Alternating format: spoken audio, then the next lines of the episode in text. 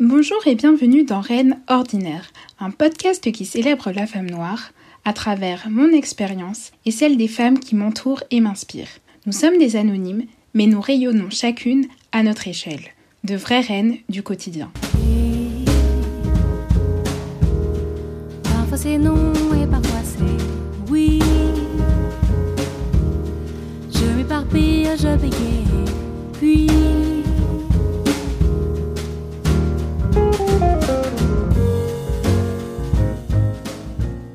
Aujourd'hui, je reçois Janine.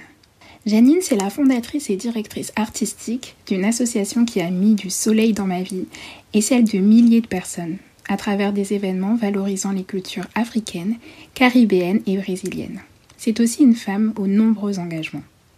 Dans cet entretien qui m'a énormément nourrie, elle partage avec nous des moments forts de son enfance, ses nombreux voyages, l'importance de son entourage, son vécu en tant que femme noire, mais aussi les épreuves qu'elle a surmontées pour arriver aujourd'hui à 40 ans à une vie épanouie, tant sur le plan personnel que professionnel.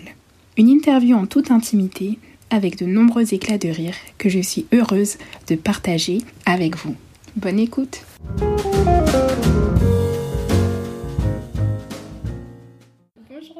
Bonjour vas Annabelle, je vais super bien.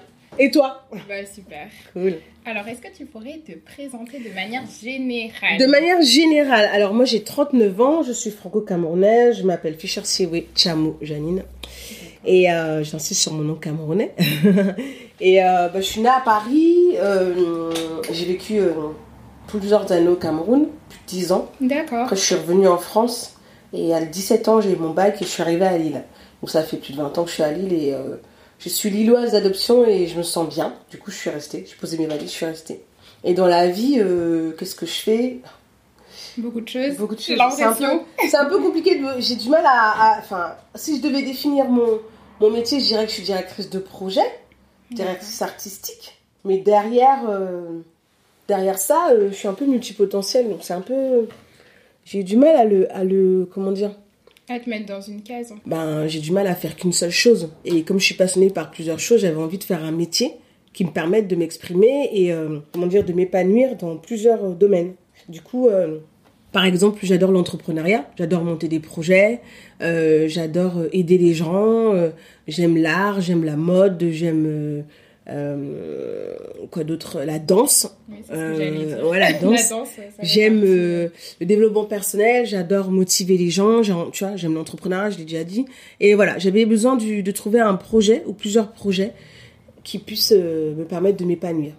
Et du coup, j'ai fait des études de communication. J'ai bossé dans une agence de communication. J'étais pas du tout épanouie. Enfin, je voulais plus. Hein. J'ai travaillé dans une dans une petite boutique dans laquelle euh, j'étais responsable de boutique. Et du coup, j'ai ce qui était intéressant, c'était un projet du coup qui me permettait de d'être multipotentiel. Et euh, du coup, via ce projet-là, j'ai pu euh, voyager plusieurs fois en Inde pour faire des achats de bijoux. J'ai pu monter des événements, j'ai pu gérer la boutique, j'ai pu euh, euh, m'occuper de clients, donc euh, voilà, recruter, euh, générer du chiffre d'affaires, euh, développer, euh, développer la boutique, développer le concept. Et puis voilà, et puis quand euh, puis j'avais envie de travailler pour moi en fait. Après, j'ai envie de travailler pour un projet qui, qui ait du sens pour moi parce que ça n'avait plus de sens. Mais c'était Euh, quand alors que tu as travaillé euh, dans. Déjà, le Cameroun, c'était de tes... Quel âge Alors moi je suis née à Paris, euh, je suis née dans le dixième. Après j'ai fait deux ans en France. Au bout de deux ans, ma mère et moi on est rentrés parce que j'étais, euh, ma mère elle était seule, elle faisait ses études quand je suis née. Et, euh, et euh, du coup on est rentré au Cameroun. Donc ma mère était directrice d'école et j'ai fait dix ans. Donc ma sœur elle est née au Cameroun, ma sœur Vanessa. Et quand euh, j'ai eu, je crois j'avais 11 ans, ma mère elle a rencontré mon, le père de ma sœur qui est mon père adoptif, qui est mon père. D'accord. Et, euh, et mon père, donc, euh, du coup, vivait en France. Et bah, je sais pas, ma mère, elle a fait le choix de venir en France pour, pour continuer cette, cet amour. Voilà, donc on est rentré. C'est pour ça qu'on est rentré en France. Et puis parce que voilà, pour elle, la France, c'est- c'était synonyme de nous donner peut-être, je sais pas, une vie meilleure, un avenir, un avenir plus. euh, un avenir meilleur. À l'époque, on est dans les, dans les années 90. hein. euh, D'accord. voilà, pour elle, la France, c'était un, un Eldorado. Du coup, tu as évoqué un petit peu tes passions, danse, euh, art. Ça, tout ça, ça vient d'où? Est-ce que ça vient de la famille ou c'est toi-même? Mais depuis que je suis toute petite, en fait, je sais même pas, je me suis jamais posé la question parce que j'ai une mère qui, euh, ma mère a été spéciale quand même. Dans les années 80, ma mère a été déjà, euh, elle a élevé ses frères et sœurs toute seule. Hmm. Euh, elle était euh, femme maman solo, tu vois. Elle travaillait. elle travaillait, elle dirigeait, elle dirigeait, était directrice d'école, donc elle avait de, de responsabilités. Elle voyageait beaucoup. Moi, j'ai voyagé beaucoup avec ma mère. Elle m'a fait beaucoup voyager. Donc, elle avait déjà cette ouverture d'esprit. Elle avait vraiment des amis complètement différents. Mais moi, je venais, je venais souvent en France, donc j'ai jamais vraiment perdu, tu vois, le lien avec la France. Euh, je me souviens, à 9 ans, on prend l'avion. Non, à 8 ans. C'était en 89, c'était juste avant la chute du mur de Berlin, donc Ah tu vois. D'accord. Euh, J'avais précis. 8 ans. Ouais, ouais, ouais, je me souviens très bien parce que euh, c'était en septembre, je crois, ou en fin août. Elle voulait voir absolument la place rouge, tu vois, à Moscou. Donc, euh, on prend l'avion, on se retrouve à Moscou, on fait trois jours. Enfin, ma mère, c'était une intrépide, quoi. Et je pense que c'est de là que vient, me vient le goût du voyage. Parce que euh, elle m'a fait beaucoup voyager, elle m'a très très euh, très vite très tôt fait comprendre l'intérêt du coup du voyage, le le, le partage, Les ce- cultures, ce- ce- euh, les cultures différentes. Mhm. Donc c'est vrai que même euh, en étant au Cameroun, il y avait déjà cette cette, cette ouverture à l'autre, peut-être du fait aussi que ma- mes deux parents, mes deux grands-parents euh, surtout mon grand-père, j'étais très proche de mon grand-père, Mhm. et ma grand-mère, enfin moins proche de ma grand-mère, mais ils sont deux ethnies différentes, donc avec deux cultures différentes. Et ma mère, euh, euh, Moi, mon grand-père est bamiliké, donc je suis très proche de ma culture bamiliké, et ma grand-mère, elle est Betty. Donc je me souviens que pendant les vacances, ma mère, elle avait à cœur de me... Donc par exemple, pendant les grandes vacances, elle me laissait euh, 15 jours chez ma grand-mère, donc vraiment chez les Betty, chez les Étonnes, et après je passais un mois, tu vois, chez les bamiliké. Donc je suis vraiment très très imprégnée de, mes... de ces cultures-là, donc déjà double culture, tu vois. Après ma culture camerounaise qui est très forte, qui est très présente. Après le fait qu'elle qu'elle me fasse voyager, euh, euh, tu vois, par exemple, à 4 ans, ma mère, elle me met dans l'avion, quoi. Moi, je viens passer un mois en France. C'est vrai, c'est jeune. quand Ah oui, oui, oui, c'est. Elle avait Et pas je m'en souviens. Non, et elle m'a, elle m'a très vite donné euh, ce goût de l'aventure Mm. et cette confiance. C'est-à-dire que euh, je te fais confiance, tu peux voyager seule Mm. et confiance, il va rien t'arriver. Et, Et et aller confiance n'importe en. où Et aller aussi. n'importe où, en Mm. fait, tu vois. Ça, par exemple, moi, à, à, à 14 ans, je crois, ou. Qu'est-ce que je passais mon BAFA? Je sais plus, je devais 14, 14 ou 15 ans.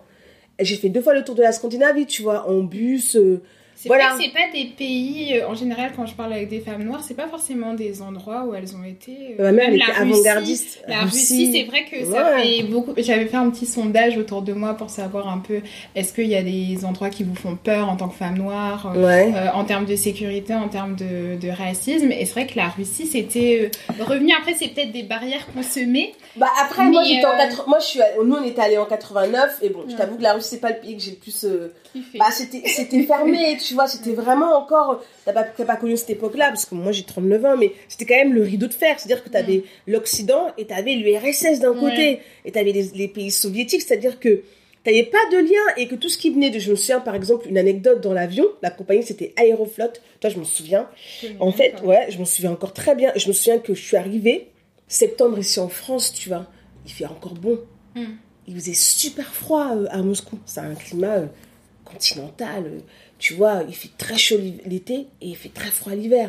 Donc euh, moi j'étais là, j'avais froid. Je me souviens que les gens ils s'arrêtaient dans la rue pour me regarder. Il y avait pas Mm. beaucoup de noirs à l'époque. euh, il y avait quand même l'URSS qui faisait du comment dire. euh, qui essaie de recruter, tu vois, dans les pays africains, enfin voilà, Ouais. d'essayer de faire de... Euh, bah, c'est de la propagande à Ouais. l'époque, hein, clairement. Euh, donc il y avait quelques étudiants africains qui, qui étaient à. Moscou, mais pas tant que ça, il n'y avait pas une grosse toujours, communauté. ouais. Les gens, ils étaient choqués de voir des Noirs. Mm. Dire que nous, quand on voyageait dans, les, dans, dans, dans l'Europe de l'Ouest, donc les- l'Europe euh, bah, occidentale, tu vois, bah, la France, l'Espagne, etc., c'était libre, quoi. Enfin, Mm. c'est... Voilà. L'URSS, il faut quand même savoir, c'est voilà, c'était un gros bloc, quoi. Et que euh, c'était, il fallait pas importer des produits qui venaient de l'Ouest. Donc ma mère, pour avoir des roubles, je me souviens qu'elle devait, euh, avec l'hôtesse de l'air, euh, euh, échanger. Je me souviens, elle avait un parfum, c'était Poison de Christian Dior, je crois. Ouais. Toi, je m'en souviens. Et en fait, elle devait l'échanger pour avoir des roubles parce qu'il il fallait que ça se fasse sur le menton. Et moi, je comprenais pas pourquoi elle, le- tu vois. Je regardais ça, je me dis, mais pourquoi elles le font en, en sous-marin, en sous-main, Ouais. tu vois, comme ça. Ben non, ça devait pas, elle devait pas, on devait pas avoir, elle ne, elle- donc les, les Russes ne devaient pas avoir des produits qui venaient de, de l'Occident. C'était interdit. ça, vous en aviez parlé ou c'est après, avec le recul, que tu t'es rendu compte de, bah, de, l'influence. situation? Non, ben non, en fait, moi je lui ai dit, maman, mais pourquoi, euh, pourquoi tu dois pas le dire? Elle m'a dit, ben c'est comme ça, tu dois pas savoir, tu vois. C'est, euh, bah, j'ai bien compris que c'était leur politique. Donc bon, après, euh, j'ai voyagé dans d'autres pays après, puis non, mais c'était hyper, pour moi, c'était du coup hyper intéressant de me dire, ah ouais, donc il y a des gens comme ça qui existent, tu vois. Oui. Et, euh, et je pense que ça a forgé aussi mon attrait pour le voyage. Et euh, puis après, plus tard, j'ai voyagé encore seule, seule, seule, seule. Et un jour, j'ai dit, alors maman, je vais en Inde. Ok. Et alors, du coup? Bah Oui, c'était pour le travail. Pour, Bah, avec une surprise. Hein. Tu sais, un jour, ma mère, je dis, maman, je pars au Congo. ok. pff, elle n'est pas. C'est pas quelque chose de- d'extraordinaire, tu vois. Oui, d'accord. Elle est habituée. Et que l'Inde, juste, ça s'est bien passé L'Inde, c'était génial. Vraiment, c'est. euh, Moi, j'étais à Jaipur, donc euh, c'est le Rajasthan. Ouais, j'ai Principalement aussi. pour travailler. Ouais, ouais, ouais. ouais. ma ville préférée. Bah, Jaipur, toi, t'as fait euh, Udaipur, Jodhpur, etc. Ouais, et Jaipur aussi, j'ai trouvé ça trop Ouais, bien. ouais. J'ai un peu du mal à traverser parce qu'il y avait à chaque Ah fois non, mais de la la- circulation, on avait besoin d'être des locaux pour traverser. Non, c'est. Mais c'est hyper. euh, après, moi, j'ai fait l'Inde. l'Inde, J'ai pas vraiment fait l'Inde, parce que l'Inde, Mm. c'est un sous-continent déjà. Mm. J'ai... Et puis, en plus, j'étais qu'à Jaipur. Après, moi, j'étais dans un business trip, tu vois. Donc, j'allais Mm. vraiment pour bosser. Ouais, J'ai ça. très peu le temps de visiter. Si, j'ai fait le palais des, des vents, etc. Enfin, j'ai Mm. fait des, Ah oui, des beaux palais de Maharaja. ouais. C'est magnifique. C'est magnifique. Mais moi, j'étais vraiment dans un business mind, tu vois, vraiment travail. euh, J'allais voir mes fournisseurs, je rentrais à l'hôtel, je me levais le matin, j'étais dans mes chiffres, tu vois, calculer, machin, nan, J'étais pas vraiment conditionnée pour euh, regarder. Mais moi, j'ai eu un accueil génial. Mm. J'ai eu quelques épisodes où quand même j'ai flippé, tu vois, parce que j'étais une femme seule, euh, L'Inde, c'est quand même un pays où il y a le plus de taux de violence faite aux femmes, de, de viol, viol, etc. euh. Euh, moi, je prenais le tuk-tuk, euh, bon, le soir. Toute seule Le tuk-tuk toute seule le soir toute seule Et t'as survécu Bon, bah, et j'ai survécu. Ah un jour, le- mon tuk-tuk, il a pas pris mon chemin parce que j'avais pour, c'est immense. Ouais, Mais après, à force, tu connais les. Puis j'allais toujours les mêmes fournisseurs. d'accord. Et, euh, et un jour, mon tuk-tuk, il a pris. Ah, mais t'es arrivé deux, tr- trois trucs en Inde. Je cru que j'allais mourir. Mon tuk-tuk, il a pas pris le, le chemin habituel. Il est passé par des ruelles. J'ai fait ça y est, c'est bon. C'est fini pour Ouais, toi. ah, pas fait fini, mais là, faut que je me prépare mentalement, tu vois, pour être sur la, sur la, bah, voilà, pour me défendre. Ouais. Mais en fait, non, fausse alerte. Après, deuxième, je me fais suivre par un tuk-tuk. euh, Bah, en fait, là-bas, l'Inde, les femmes, déjà, c'est quand même. euh, Ils ont un rapport très particulier avec le corps de la femme. Mm. C'est à la fois interdit et c'est à la fois euh, objet de violence, Mm. littéralement. Alors, les femmes noires, parce qu'ils ont un rapport à la couleur de peau Mm. en Inde, qui, tu vois, plus Ouais, t'es blanc. castes, euh, Ah bah oui, tu ça. vois, plus t'es noir, mais ils comprennent pas trop parce que t'es noir, mais en même temps t'es pas indienne, on le Ouais. ressent pas. Donc pour eux, il y a ceci, ce- je pense que ce fantasme de la femme noire Mm. euh, où le corps, ouais voilà, hyper animalisé, hyper sexualisé. Je pense qu'ils doivent voir peut-être dans les films américains, je sais pas. Mais en tout Ouais. cas, moi j'avais un rapport là-bas, j'ai jamais eu autant de succès en Inde. Et un jour, je me suis fait suivre par un mec, pendant ça a duré deux minutes quoi. Non, cinq minutes, plus de cinq minutes. J'étais dans un toutou, donc c'est ouvert, et le mec il me suit derrière. Il était là, oh, I love you, machin. Je me dis, oula. Et la troisième fois, j'ai fait un tuk-tuk bourré. Putain, il était complètement défoncé, le mec. Il regardait pas la route. Il me parlait touché. T'as vu la circulation Ah oui, oui, je vois très bien, hein, ça n'a aucun sens. Et j'étais là, mais regarde devant toi. Et la troisième fois, j'ai pris un taxi, je me souviens, pour faire Jaipur, New Delhi. Je devais prendre mon avion. Et le mec, il s'est endormi au volant, quoi. J'ai cru que j'allais mourir. Et moi, dans la, dans la voiture, je dors, tu vois. Je me dis, bon, c'est bon, je vais dormir. Et je me réveille. Le mec, il somnolait. Ah, j'ai eu peur. je me suis dit, putain, on va faire un accident. Et finalement, il n'y a pas eu de souci. Non, il n'y a jamais eu de souci. Il n'y a jamais eu de souci. d'accro. euh. Non. Après, euh, moi, j'ai pas été. En fait, j'ai pas du tout eu de racisme en Inde. Au contraire, les gens, Mm. ils étaient hyper euh, welcome. Tu vois, ma- à l'époque, j'avais des longues dreadlocks. Tu vois, mes mes locks étaient vraiment très longues. Je me souviens, je, voyais- je visitais un, un, un palais indien. Il y, a, il y a un petit groupe de, de jeunes indiennes écolières qui sont venus me voir, tu vois, pour toucher mes cheveux. Mais c'était pas malsain, Mm. tu vois. C'était vraiment parce qu'elles étaient curieuses. Elles me Mm. demandaient si c'était mes cheveux. Mm. Enfin, tu vois, j'ai vraiment toujours eu de bons, un bon, un bon accueil. Mais les gens, souvent, ils me prennent pour une américaine en Inde. Ah ouais? Bah, des dreads Ah. noirs. Ouais. Et j'ai pas rencontré, j'ai rencontré, je me souviens, j'ai encore la photo, je, je regarde, je, euh, je tombée là-dessus là, il y a pas longtemps. Des, des voyageuses noires, Oui. femmes, et elles étaient américaines, tu vois, avec des dreads et tout. Mm. Et sinon, j'ai jamais rencontré d'autres, euh, d'autres voyageuses noires francophones. à Jaipur. Après, des femmes, oui, des voyageuses, j'en ai beaucoup. Surtout dans les. Parce que moi, j'étais dans un, un mode un peu business, tu vois. Mm. Donc, on a, dans les showrooms, on, on, on se rencontrait toujours plus ou moins parce qu'on avait les mêmes fournisseurs. Des femmes, oui, mais euh, noires, pas tant que ça. D'accord. Ok, bon, bon, on a eu des expériences un peu similaires euh, avec euh, l'Inde. Bon, t'as un petit peu répondu, mais est-ce que du coup, pour toi, le fait d'être une femme noire, ça a influencé ton rapport euh, avec les autres, que ce soit dans le Bah. monde du travail ou dans ton enfance ou Alors, c'est ça qui est marrant. de ton image Exactement. Bah, enfin, oui et non. Alors, c'est marrant parce que quand t'es, je disais toujours, je, je me rends compte que, en fait, bah, il y a plusieurs points. Le fait d'être une femme noire, le fait d'être noire, c'est marrant, hein, mais finalement, ce sont les autres qui te font, qui te, qui te montrent que t'es noire. Alors, Oui, je t'explique. Mon enfant, je l'ai passé dans un environnement où tout le monde était noir. Mm. Mais déjà, j'étais déjà différente. Pourquoi? Et, et c'est avec le recul que je me rends compte, en fait. J'étais j'étais déjà différente des autres. C'est-à-dire que, par exemple, bah, j'avais une maman... Moi, j'avais pas de... J'étais longtemps fille unique. Mm. Donc, j'étais 9 ans fille unique. Ce qui est très rare Oui. dans le dans le- l'environnement dans lequel je grandis. Premièrement, ma, ma construction familiale, elle était différente des. C'est-à-dire que moi, j'avais une mère qui était euh, directrice, qui avait une certaine influence dans les villes dans lesquelles j'étais, qui était quand même connue, tu vois. Je me rendais compte parce que dès que je faisais un truc, elle était au courant, je savais pas comment. Et bon, elle était au courant, donc j'avais pas trop le droit de déconner, tu vois. Mais sauf que j'étais une petite fille un peu hyperactive. Ça n'a pas trop changé. Bon, euh, voilà. Et donc, elle était forcément au courant. Donc, moi, j'avais une structure vraiment familiale différente. Elle était euh, bah, femme euh, seule, tu vois, maman seule, Mm. euh, indépendante. Ma mère, à l'époque, elle avait vraiment... elle n'était pas comme les autres femmes. C'est-à-dire qu'elle n'était pas mariée, Mm. elle n'était pas dans un schéma familial classique. Donc, moi, je n'étais pas dans un schéma... J'étais différente, tu vois. Et les autres me faisaient sentir cette différence. Les autres enfants. Après, moi j'ai grandi avec mes, tous mes oncles et mes tantes, que ma mère elle a, elle a élevé tous ses frères et sœurs. Et souvent je partais en vacances euh, en France. Et en fait, dans le milieu social dans lequel j'étais, j'étais considérée comme privilégiée. Mais moi, j'avais pas du tout. con- Pour moi, je pensais que c'était normal, en fait, Oui. tu vois, que bah tout le monde partait en vacances. Mm. J'avais pas conscience que bah en fait, le fait de partir à, à, à l'étranger pour les grandes vacances, ou de partir euh, au village, Mm. c'était quelque chose de, c'était Pas pas classique. c'était pas classique, Mm. tu vois. Donc déjà, euh, les gens, ils me prenaient... euh, J'avais cette différence avec les enfants, on me faisait bien comprendre que j'étais différente, tu vois. Ensuite, moi, j'avais un... J'étais pas née au Cameroun, j'étais née à Paris. Donc à chaque fois, à l'école, quand on demandait où vous étiez née, moi, j'étais née à Paris et euh, ça a donné tout de suite une... C'était différent, tu vois, encore des autres. Et après, quand j'ai eu mon, donc, mon père adoptif, mon père, il était blanc. Et tu vois, encore la différence, c'est-à-dire que moi, euh, ma mère était noire, mon père, il était blanc. Pour moi, c'était mon père. Mhm. Je faisais pas... euh, J'avais pas... euh, je voyais pas la couleur, j'étais colorblind, tu vois. Oui. Et souvent, les enfants, euh, oui. enfin, Oui, parce que c'était mon père. Moi, je voyais la, la figure paternelle. Ouais, je crevais d'envie, tu vois. Parce que moi, mon père, mon père biologique, il m'a abandonné, tu vois. Donc, Mm. euh, j'avais vraiment envie de, de, de bah, d'avoir cette figure paternelle. Je voulais un père, tu vois, à Mm. tout prix. Et euh, le jour où mon père, enfin, pour moi, qui est mon père, m'a demandé, euh, du coup, euh, si si euh, d'être sa fille, c'était le Mm. plus beau cadeau, tu vois. Donc Mm. moi, j'étais, ah, moi, je crevais, voilà, c'était mon père et, et c'était tout, quoi.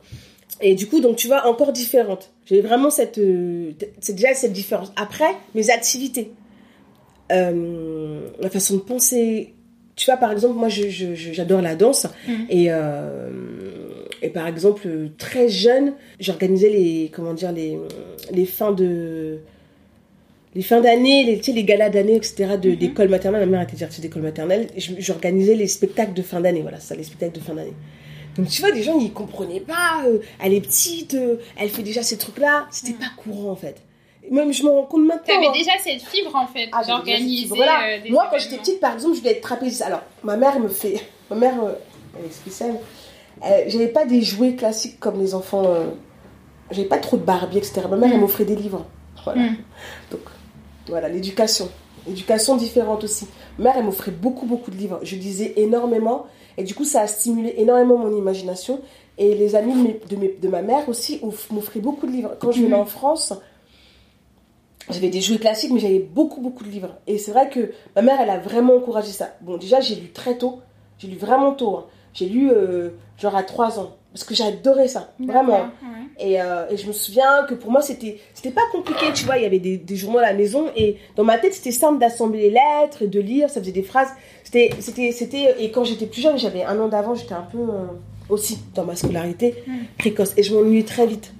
Genre, euh, je finissais très vite les, les exercices, ça m'ennuyait, tu vois. Mais ma mère, elle a cultivé ça. J'avais beaucoup, beaucoup, beaucoup, beaucoup d'imagination quand j'étais petite. J'en ai toujours beaucoup. Et elle a... Donc voilà, c'était différent. Euh, quand je suis arrivée en France, c'était violent. Parce que euh, mon arrivée en France, donc j'étais dans la préadolescence, euh, ça s'est pas super bien passé. Parce que j'étais dans. Déjà, mon départ du Cameroun, euh, c'est pas fait dans des conditions euh, classiques. C'est-à-dire qu'on est, on a quitté le Cameroun. Moi, je pensais qu'on venait en vacances, comme je vais Ouais, l'habitude de d'accord. En fait, non, on est resté. Du coup, moi, j'ai pas eu le temps de dire au revoir. à- J'ai laissé toutes mes affaires en fait. Au Cameroun, je suis venue avec mes valises et c'était ça. Mais c'était pas grave. Mais c'est pas grave parce que j'étais avec ma soeur, Mm. j'étais avec ma mère. Moi, tu sais, le plus important c'était d'être avec ma mère, de refaire mon foyer parce qu'on arrivait, on a, on habitait dans, du coup dans la, je suis avec mon père. euh. Mais c'était violent dans le sens où déjà le, le climat, bon ça encore ça allait. On a quitté une ville. Moi, j'ai toujours vécu dans la ville pour un village de 500 habitants dans l'Oise, Ouais, d'accord. C'est quoi le nom du village? Rouvre-en-Mulcien. Attends, jusqu'aujourd'hui, je. C'est pas des bons souvenirs. Non. J'irai voir des images sur Google. Il y a 500 habitants. Tu vois le, le, le clip Marly Gaumont là? Ouais. bah c'est Ouais, ça. le. En Ouais, fait, bah, c'était la Picardie. Hmm. Bon, on aurait pu atterrir, je sais pas moi, dans le sud ou quoi, dans la Picardie, Hmm.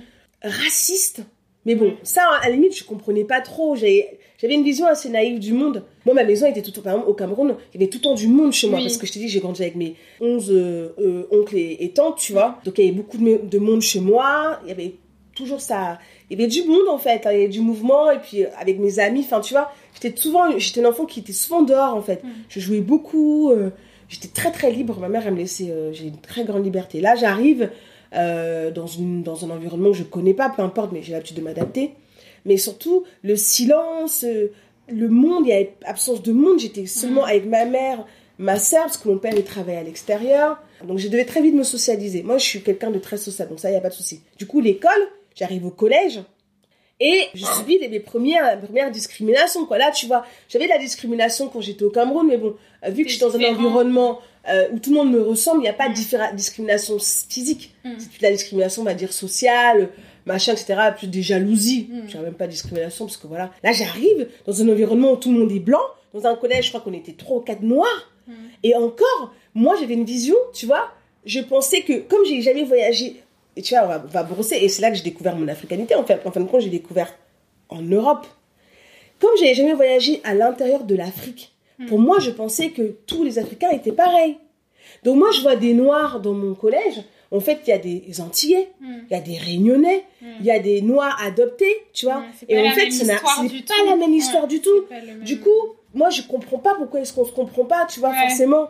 Donc, on est quand même dans les années deux- euh, 90, 92, 93, tu vois. C'est pas du tout la même. euh, on n'a pas du tout les mêmes rapports entre noirs. Il n'y a pas cette communauté afro-caribéenne, tu vois. Il Ouais. n'y a pas ce truc-là, quoi. Et moi, j'arrive au collège, déjà, j'ai les cheveux courts. Les gens ils me disent Ah, mais t'es un garçon euh, Bah non, en fait, je suis une fille. Parce qu'ils comprennent pas. Ils connaissent pas les cheveux crépus, ça Mm. quand t'as les cheveux courts, bah tu peux ressembler à un garçon. Bah non, en fait, parce mais j'ai des, j'ai des oreilles percées pourtant. Mais au Cameroun, c'est très courant d'avoir des filles qui ont les cheveux courts, tu vois. Donc déjà, je me dis, je comprends pas, bah il est con quoi, euh, la personne elle est bête ou quoi, tu vois? Je m'appelle Janine. euh. C'est un- c'est un- Je me rappelle de ça parce que j'avais pas trop compris pourquoi la personne me posait cette question-là. Du coup, euh, donc voilà, et puis après, euh, euh, les remarques racistes. Mais à la limite, au collège, c'est pas. genre, je, je- comme j'ai une vision naïve et Mhm. un peu édulcorée du monde, ça ne m'atteint pas trop. Tu vois je, je me focalise pas trop là-dessus. Mais par contre, là où je, je vis pas d'expérience, parce que ma mère, elle est en souffrance. Déjà, elle. euh, Elle par rapport à sa vie ou de savoir elle par rapport à sa vie, non, non, par rapport ça. à sa vie personnelle, etc., par rapport à, à ses espoirs, à ses Mm. rêves, etc., ses désillusions, machin, elle est en souffrance. Du coup, moi, je suis en construction, Mm. à la fois identitaire, et à la fois, je suis dans une période où c'est compliqué, l'adolescence, tu vois, où t'es, ouais, je suis dans une construction identitaire, et en fait, j'ai personne pour m'accompagner. C'est-à-dire qu'en fait, mon repère, qui est ma mère, elle, elle est pas, elle est pas capable de m'écouter parce qu'elle-même, elle, est en- elle est en souffrance, donc je suis obligée de me débrouiller même avec ce qui Mm. m'arrive à l'école, avec euh, moi en tant que femme, jeune, jeune fille qui devient femme, tu vois, moi en tant que euh, voilà, enfin tu vois, c'était premier amour, etc. Tu peux pas trop, Mm. par- enfin c'était un peu, c'était un peu, c'était un peu bizarre quoi. Mm.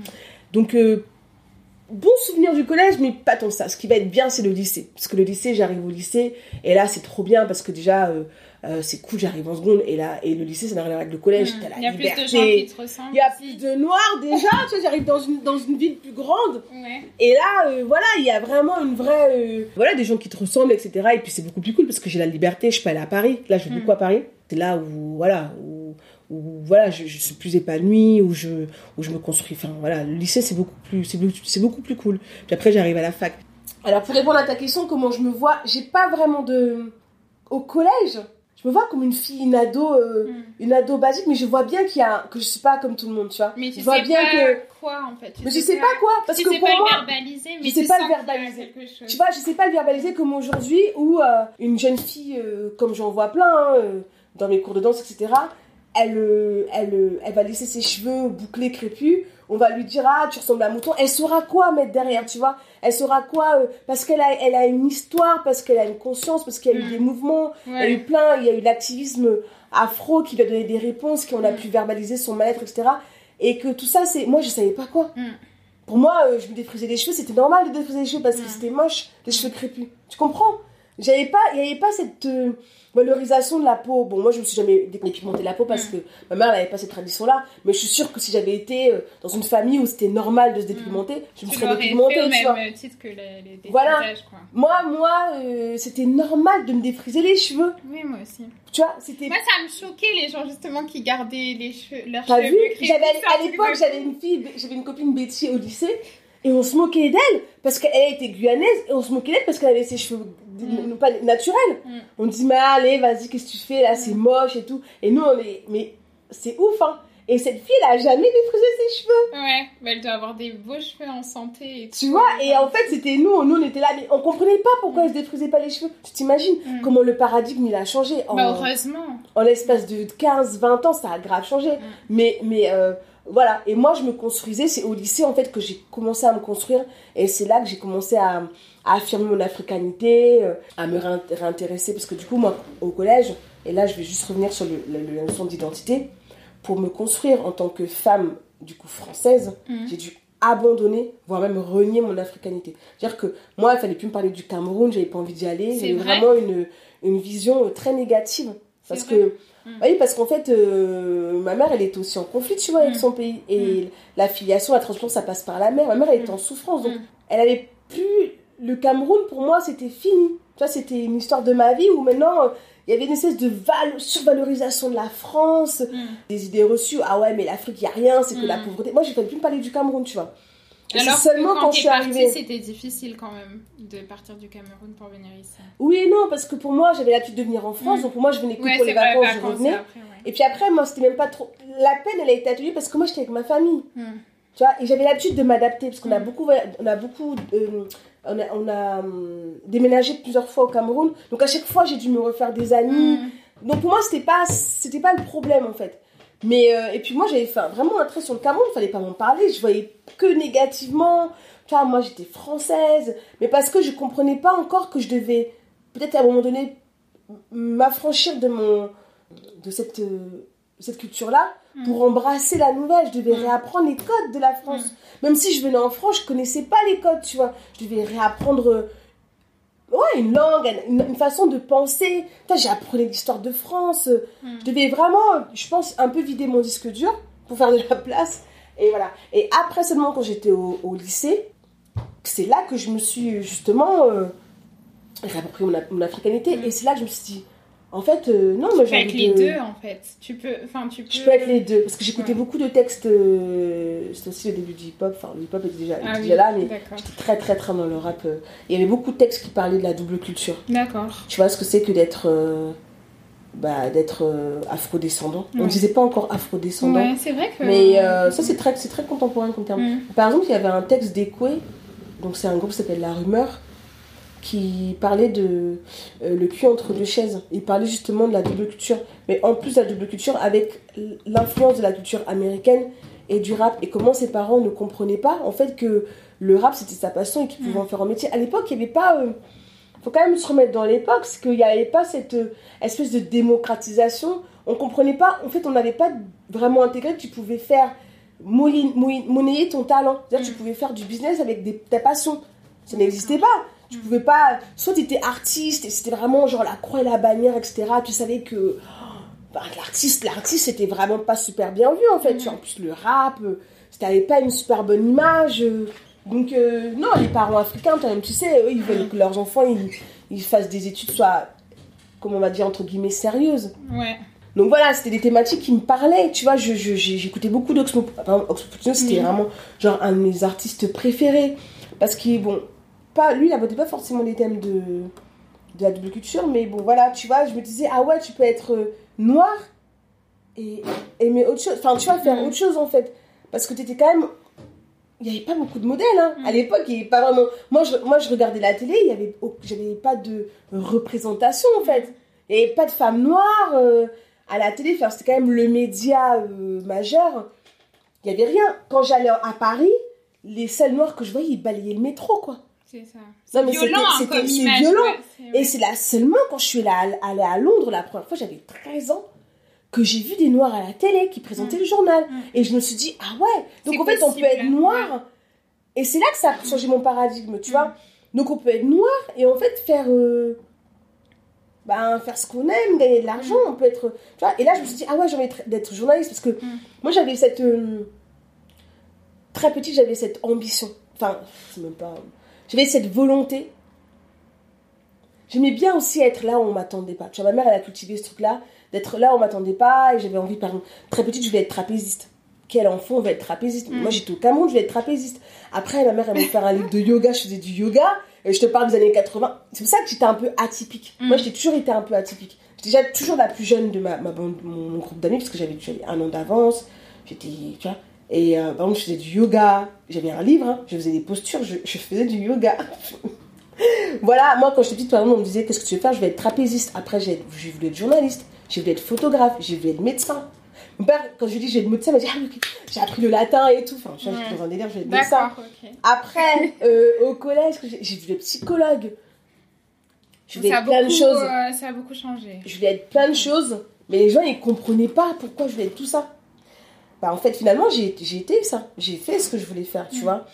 Donc moi j'avais soif de liberté parce que vraiment je c'est vraiment aussi une caractéristique Mm. de de pourquoi qui va m'emmener à faire de l'entrepreneuriat. je pense Mm. qu'il y a il y a ce truc là en, en moi toujours la liberté. J'ai toujours été très libre, très indépendante. Et comme je te dis, ma mère, elle me mettait dans un avion à 4 ans, ça me posait aucun souci. Et c'est vrai que quand on arrive en France, je pense que ma mère, comme elle était en souffrance, elle a moins cultivé ce truc-là, tu vois. Donc, euh, très vite, le lycée, je voulais partir. Il fallait que j'ai mon bac absolument. C'est une, une condition, donc il fallait que je parte. Donc, à 17 ans, j'ai eu mon bac et je me suis cassée. Et euh, je suis partie, pardon. Mais c'était- fondamental. Oui. Ça allait pas du tout bien avec ma, ma, mère. Euh, elle était encore en souffrance. Moi, du coup, j'étais en souffrance. Il fallait que je m'en aille, en fait. Et, euh, et je suis partie. C'est- comme ça que j'arrive à Lille. Parce que mon père, est... pendant, que, pendant les grandes vacances, donc j'ai mon bac, en juillet, je crois, ou en juin, je sais plus. Et je m'en vais en Scandinavie. Je pars deux semaines. Je m'en vais. Et c'est mon père qui, qui va m'inscrire. À la base, je devais aller à Paris. Je, devais faire, je devais faire un truc comme médiation culturelle. À l'époque, c'était le truc à la mode. Quand tu savais pas trop quoi faire. Et en fait, à Paris, il y avait plus de place. Et il prenait en, en priorité les gens, les- du coup, les Parisiens. Et il me dit, il y a soit de la place à Nancy, soit à Lille. Mère, elle me dit, oh non, non, tu vas pas aller à Nancy, c'est trop loin. Mm. Mère poule, tu vas aller à Lille. C'est comme ça que j'arrive à Lille. Je vais pas aller, je vais pas venir à Lille. Mm. Mais pour moi, à Lille, c'était. euh, moi, déjà là-bas, je voulais aller à Paris. C'était obligé, je voulais aller à Paris. Et elle me dit, non, tu vas aller à Lille et tout. Oh là là. Moi, c'était les corons. Tu sais, c'était les montagnes. Mm. Pour moi, à Lille, il neigeait tout le temps. C'était des gros. euh, Mais il y a encore des gens qui pensent ça. hein. ça a changé un petit Ça a peu. changé un petit peu quand même. Un petit a- il y a- entre-temps, il y a quand même 2004, capitale de la culture, Ouais. capitale européenne de la culture. Ça Mais elle, a- elle est incroyable cette ville. hein. Non, mais ça. Elle est trop Mais moi, je suis arrivée en 98. hein. Ouais. En 98, il n'y avait pas tout ça. Le TGV venait à peine d'être euh, relié, à peine il Paris, tu vois. Donc, euh, Ouais. et très vite, euh, j'ai adoré. Je suis arrivée dans une résidence étudiante. Je suis même pas arrivée à Lille, je suis arrivée à Watini. Mes potes, c'était des Togolais. J'avais une pote qui était, qui était coréenne, une espagnole. Mm. J'ai fait, what? C'est quoi de ce monde? J'ai kiffé. J'ai trop kiffé. J'ai trop kiffé C'était une belle surprise du coup. Ah non, mais j'étais trop bien. Bah, D'ailleurs, je fais ma vie ici. Mais c'est vrai que aussi, bah pour moi qui ai grandi à Lille, aussi il n'y avait pas Wawa Lasso. euh, avant C'est toi qui l'as créé Bah, il y avait Caribou Africa. Alors, moi, j'ai Ouais, fait je- mes armes. euh, Je connais pas. Ah oui, mais moi j'ai fait, du coup, euh, très important pour moi de, de reconnaître, enfin, de, de, de- voilà, de, big up les- ce qui existait avant. Oui, d'accord. Moi, quand je suis arrivée à la fac, c'était, c'était un monde à part. hein. Mm. Moi, j'étais à Lille 3, donc c'est euh, Villeneuve d'Ascq, ouais. euh, université de sciences humaines et sociales, enfin, tu vois. Euh, j'étais dans une... je, savais même pas... euh, Enfin, tu vois, c'était la fac, quoi, c'était un monde à part, je te parle de ça. Il y avait encore des gens... euh, Je te sers un peu de... Ah, bah merci. Il y avait encore des gens qui fumaient. Il y avait encore un espace fumeur dans la fac, tu t'imagines? Dans la fac? Dans la Ah on imagine. Laisse tomber, n'importe quoi. Et non, c'était c'était lourd. Et très vite, je me suis fait des, je me suis fait des potes. euh, euh, j'ai découvert la samba. J'ai une pote, elle enfin, Johanna, il m'a fait, elle m'a fait découvrir la samba. J'ai fait de la danse euh, congolaise avec euh, Olivier. J'avais un petit groupe. Tu vois, tout de suite, la danse, ça m'a rattrapé. D'accord. J'ai fait, j'ai monté une expo, j'avais 17, 17 ou 18 ans, la première expo. Je suis allée au Cameroun, j'ai ramené des pièces et j'ai monté l'expo. Et c'est comme ça que j'ai découvert une asso qui s'appelle Caribou Africa et qui travaillait sur la culture avec l'Afrique. Et moi j'étais là, waouh, mais c'est juste ce que je veux faire. Je connaissais pas chef de projet parce que je voulais travailler dans la culture, mais je savais pas trop, tu vois, la, la culture, la communication. Du coup, j'ai fait des stages à Paris, j'ai fait un stage euh, au musée, à l'époque c'était c'était appelé le musée de l'immigration aujourd'hui, c'est le musée des, des arts africains et océaniens à- dans le 12e. Oui. J'ai fait un stage là-bas parce que je croyais que je voulais être euh, scénographe dans un musée. Ça m'a pas plu. J'ai cherché un peu, tu vois, je tâtonnais un peu.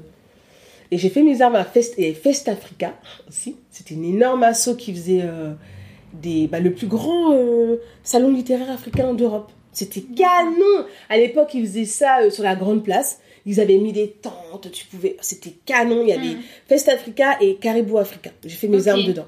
Bah, j'étais trop jeune. Et puis après, et puis après, je suis allée à la fac, donc je suis allée à Dunkerque. J'ai fait, j'ai- qu'est-ce que j'ai fait? Après, j'ai fait une école de com. Et euh, c'est là où je me suis plus orientée dans la communication. Et c'était pas encore mon truc, tu vois. Mm. Et c'est là que j'ai commencé. euh, puis après, bon voilà, mon histoire, c'est que je me suis dit, bah tu vois, à, à force de faire tes armes, de, Mm. de, de, de, de te dire, de, de tenter des trucs, et te dire, voilà, c'est. c'est Fais un truc qui te ressemble. Et j'ai toujours su qu'avant 30 ans, je devais créer, je devais créer, euh, je devais créer mon projet à moi. D'accord. Et du coup, est-ce que tu pourrais un peu nous parler de ton projet pour ceux qui connaissent pas ton projet? Ah, ouais. Wawa, un peu nous dire euh, bah, déjà euh, comment tu définirais ton projet, les Ouais. différents pôles, parce que Ouais, vous faites énormément de choses. Et je pense que c'est, ça peut être super intéressant. euh, Bah, en fait. Wawa, les gens me demandent toujours comment t'as créé Wawa. En fait, c'est ça, c'est le. Tu vois, mon histoire, c'est ton histoire. C'est mon histoire. En fait, c'est- Ouais. la, la réunion de toutes mes passions. Je t'ai dit, voilà, j'adore la danse, je danse Danse. vraiment, je suis petite, hein, et c'est pas un truc. euh, Enfin, c'est quelque chose qui est viscéral. Vraiment, je danse pas, je suis malade, quoi. Mm. Et puis, j'ai grandi dans un environnement où la danse, elle est omniprésente. C'est-à-dire, la danse, la musique, c'est omniprésent. Et comme j'ai eu. Je pense que pour moi, c'est une grande chance d'aller dans mon village. Dans... J'ai vraiment grandi au village, j'ai vraiment grandi. euh, J'ai passé beaucoup de temps hein, avec, chez, mon, chez les Bamileke, chez les Betty. Il y a toute cette. euh, ce rapport à la danse traditionnelle. Donc moi, je sais danser par exemple euh, le bikutsi, hein, qui est chez une, une danse chez ma, ma, ma grand-mère.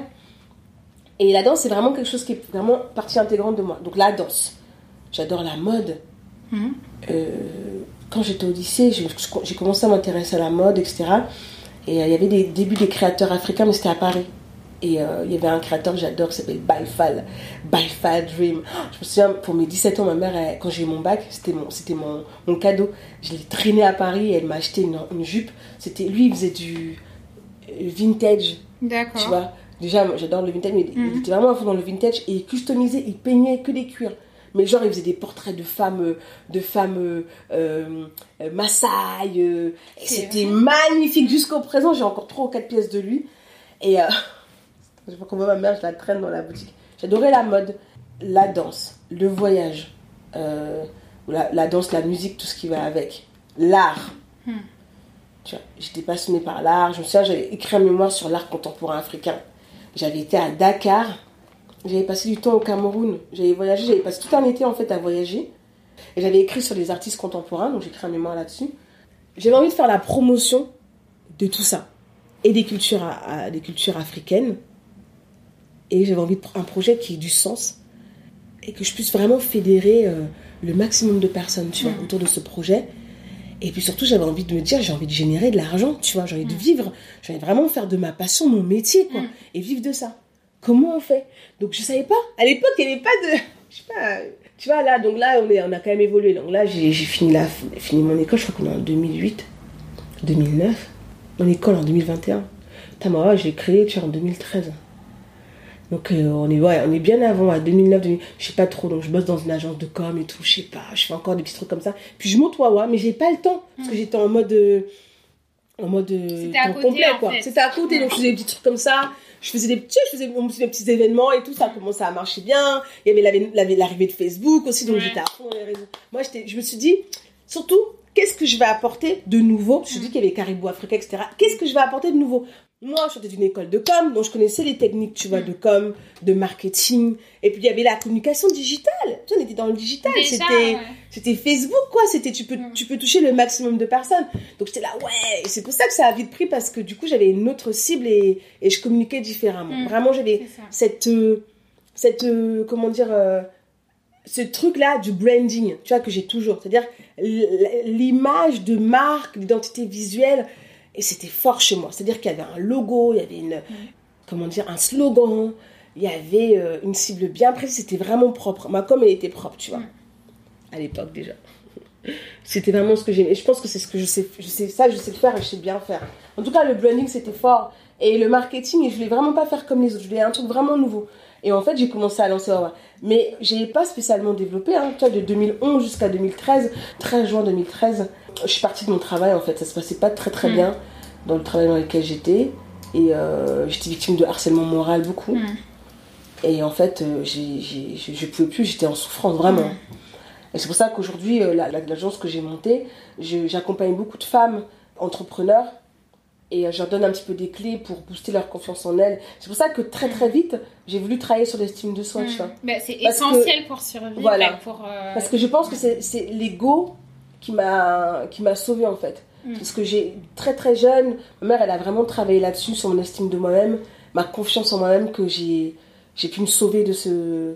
Et je trouve que je fais juste une parenthèse là-dessus parce que c'est quelque chose qui me passionne aujourd'hui, dans laquelle je suis- une thématique pour laquelle je suis engagée. Mm. Et parce qu'en fait, j'ai, tel- vécu ça, ça a été très douloureux. En même temps, ça m'a, permis de me connaître et ça m'a, ça m'a nourri en fait, ça m'a, ça m'a, ça, ça me permet aujourd'hui d'aider d'autres, femmes, tu vois, d'accompagner d'autres femmes et d'aider d'autres femmes euh, sans prétention aucune, en tout cas leur donner des clés pour pouvoir euh, sortir de ce, dans, voilà, dans cette situation avec- enfin, que j'ai expérimentée malgré moi hein, et euh, dont je me suis sortie, mais euh, leur donner aussi des clés pour ne pas euh, accepter d'être, euh, de subir ce harcèlement, tu vois.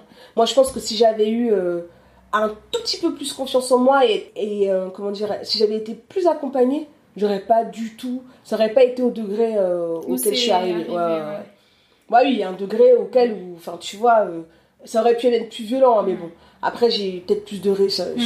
Mais après, c'est aussi la société qui nous apprend à, à nous taire et puis. euh, Ouais, parce que je viens d'une. Bah, paradoxalement, tu vois, après, bon, ma mère, elle a été, euh, elle a été, euh, elle était en souffrance, donc elle a été malade, donc elle a été dans, vraiment dans une posture très de victime. Il faut toujours Mm. accepter ce qui Mm. t'arrive et tout ça, machin, alors que c'est pas du tout mon caractère, et Mm. c'était pas du tout son caractère, mais bon, la vie a fait que voilà. Et en fait, moi, quand j'étais du coup vi- victime de ces violences-là, du coup morales, en fait, je pensais que c'était de ma faute. Tu vois, que je devais accepter gens, euh, jusqu'où, euh, je pense qu'on a tous notre seuil de tolérance. Mm. En fait, euh, j'ai dit d'aller se faire bien se faire foutre à, à la personne qui me harcelait et je suis partie en fait et j'ai sauvé ma peau clairement j'ai sauvé ma peau et dans, dans, dans, dans ma fuite pour sauver ma peau j'ai eu la chance de rencontrer des personnes extraordinaires mon avocate mon médecin la psychologue du travail qui m'a vraiment euh, accompagnée et, euh, et heureusement hein, parce que vraiment moi j'étais paumée hein. Mm. j'étais paumée parce que euh, les gens autour de moi comprenaient pas ton environnement comprend pas forcément euh, et puis moi j'avais pas envie d'être dans une posture de tu vois de de, de- Fragile, victime. de victime voilà moi j'avais pas envie, envie d'être Mm. une victime et et très vite il fallait que je rebondisse donc en fait le 13 juin 2013 je me suis je me suis partie de mon travail et le 5 euh, c'est vraiment des dates symboliques j'ai pas du tout la notion de date mais là ouais le 5 euh, septembre 2013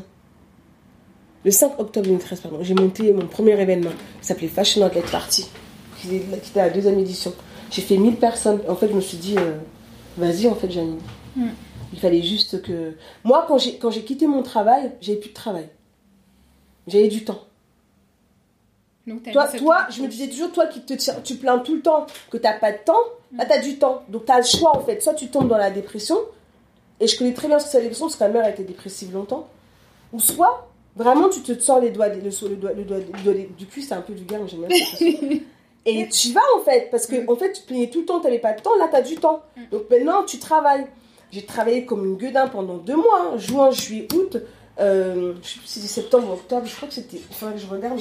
Mais en tout cas, j'ai monté un événement, je suis allée voir, je me souviens, Marc Baudio et toujours Big Up parce que j'ai eu la chance de tomber sur des personnes voilà, qui m'ont accompagné. Moi, j'avais rien, j'avais tout mis, mes économies dans déjà Wawa, les, les, les Lacom, etc. Tu vois. Et en fait, je voulais organiser cet événement-là parce que j'ai, j'ai une faculté. Moi, mon, je pense que mon don, à chaque fois, on me dit quel est ton principal talent. Moi, je pense que j'ai un talent, c'est de fédérer les gens. Tu vois, moi, j'adore euh, rassembler les gens. Je pense que ça, c'est un truc que je sais faire et je sais bien le faire. Du coup, dans mon réseau, j'ai un grand réseau, tu vois. J'avais vraiment beaucoup de créateurs. J'ai plein de gens avec plein de potentiel. Et moi, mon kiff, c'est de monter des événements et de les rassembler. C'est-à-dire que, tu vois, tu as un créateur, il va pouvoir mettre en valeur ses créations, et le public, il va pouvoir le découvrir. C'était ça, mon kiff. Et j'ai monté Fashion Island, je suis allée voir le maire de mon quartier, Marc Baudio, euh, Vieux-Lille. Il m'a dit, vas-y, prends la halle au sucre. Vas-y, on te la met à titre gracieux euh, pour ton assaut. J'ai monté le projet, j'ai parlé du projet, ils m'ont donné 1400, 1400 euros, je crois, ce qui est rien. Aujourd'hui, ça semble. Non, mais euh, c'est. Moi, à l'époque, c'était. Sarah. 1400 euros, machin, hein, mais c'était rien du tout. J'ai monté le truc et je me souviens, j'avais mis à, à, à, à l'entrée euh, une bénévole. Ah, pareil, avoir, du béné, avoir des Ouais. bénévoles. faut pouvoir avoir cette, cette, cette, cette Ouais, que les gens de- ils aient envie de venir. Bah oui, euh, et, et de, faire en sorte que les gens s'intéressent au projet, qu'ils aient envie de te suivre. Mm.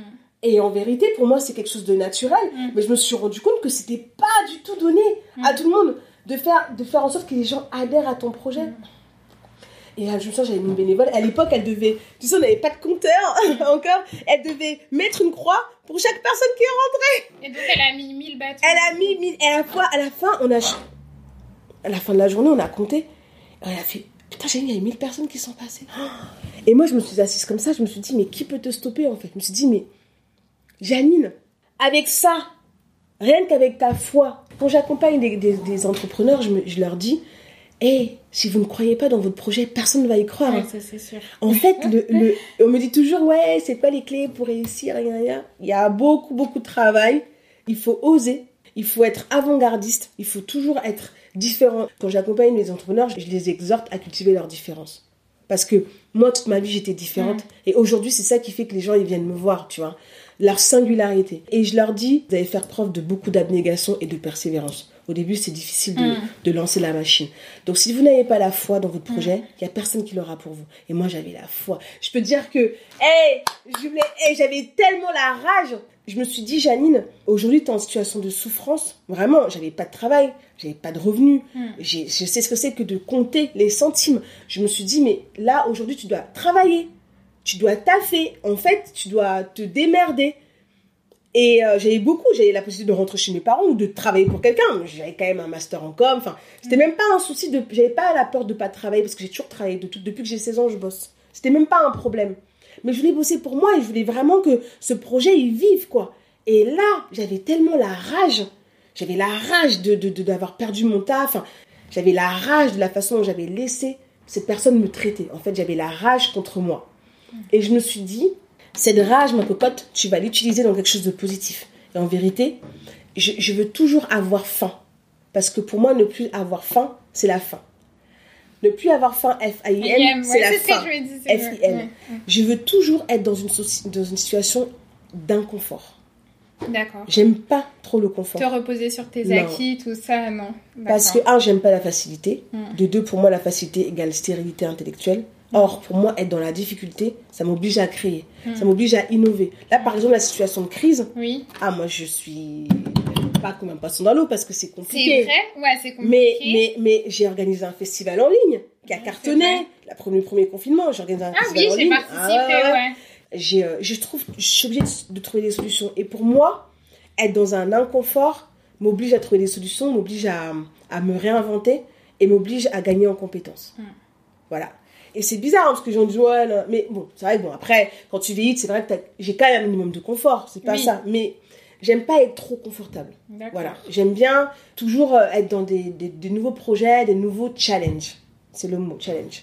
Du coup, là, je me suis dit que cette rage, il fallait vraiment que je la mette au service de mon projet. C'est pour ça que Wawa, ça fait ça. hein. En vérité, il faut avoir, il faut avoir faim. J'avais faim. Et je peux te dire que j'avais les dents qui réelles. Et j'avais tellement faim que je me suis dit, je vais être la meilleure. Je veux cartonner. Et en fait, je pense que tu attires à toi les gens qui te ressemblent, en fait. Vraiment, j'étais toujours optimiste, positive. J'avais une force, une énergie euh, énorme. Je faisais des trucs. Dis-toi que je donnais des cours. Je me souviens, je- aujourd'hui, je suis incapable de faire ça. J'avais réussi à monter une école. À l'époque, Waka Waka, on avait quoi euh, quoi 12, 13 élèves. J'étais, je donnais des cours dans le Vieux-Lille. Donc, je donnais des cours, genre, je crois, le mercredi. Je rentrais le soir.